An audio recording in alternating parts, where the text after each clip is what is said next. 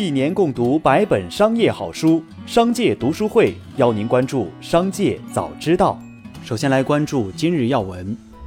根据军政集团发布的二零二一年半年度财报，其参股的天弘基金上半年营收三十六点一七亿元，相比去年同期的四十一点零二亿元，下降了百分之十一点八二。净利润为十点二一亿元，相比去年同期的十三点六七亿元，大跌了百分之二十五点三一。截至二零二一年六月三十号，天弘基金总资产一百四十五点四九亿元，净资产一百二十三点八五亿元。军政集团持股百分之十五点六，而头号大股东是蚂蚁集团，持股比例达百分之五十一。截至二季度末，余额宝的最新规模为七千八百零八点零九亿元，相比第一季度的九千七百二十四点一五亿元，环比减少了百分之十九点七，创下近五年来新低。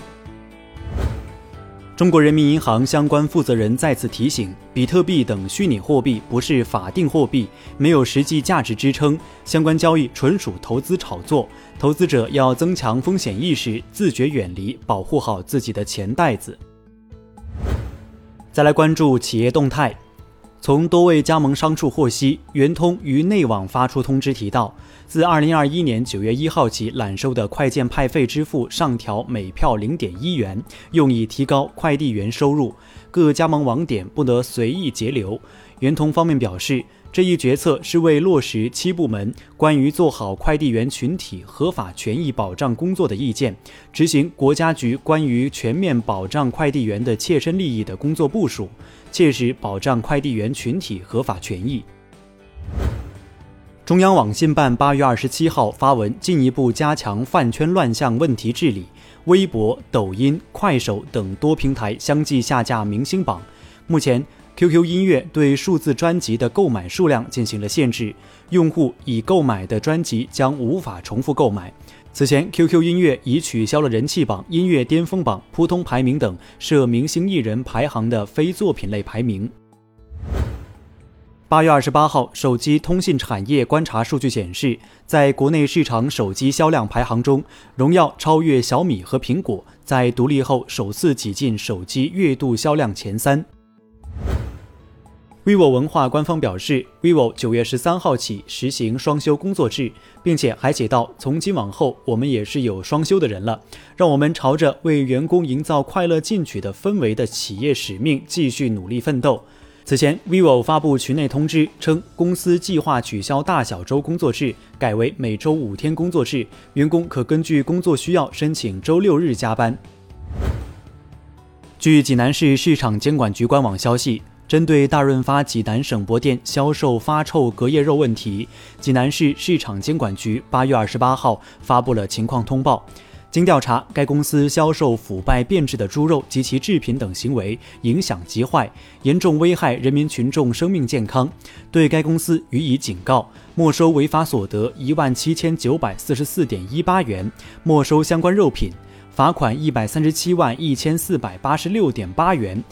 罚没款合计一百三十八万九千四百三十点九八元，责令改正违法行为。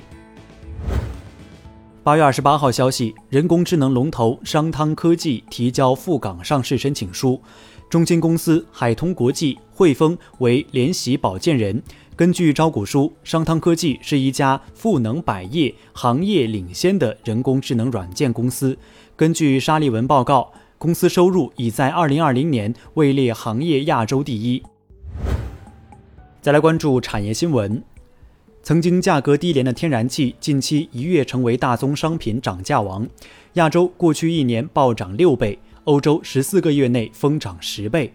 专家表示，天然气价格暴涨的原因主要是三方面：一是疫情后期全球经济复苏进程较快。二是即将进入冬季，天然气储备工作提上日程，需求端的扩大推动了天然气价格的上涨。三是近期阿富汗等地政局变动导致国际局势不稳定，市场有恐慌情绪推动囤积。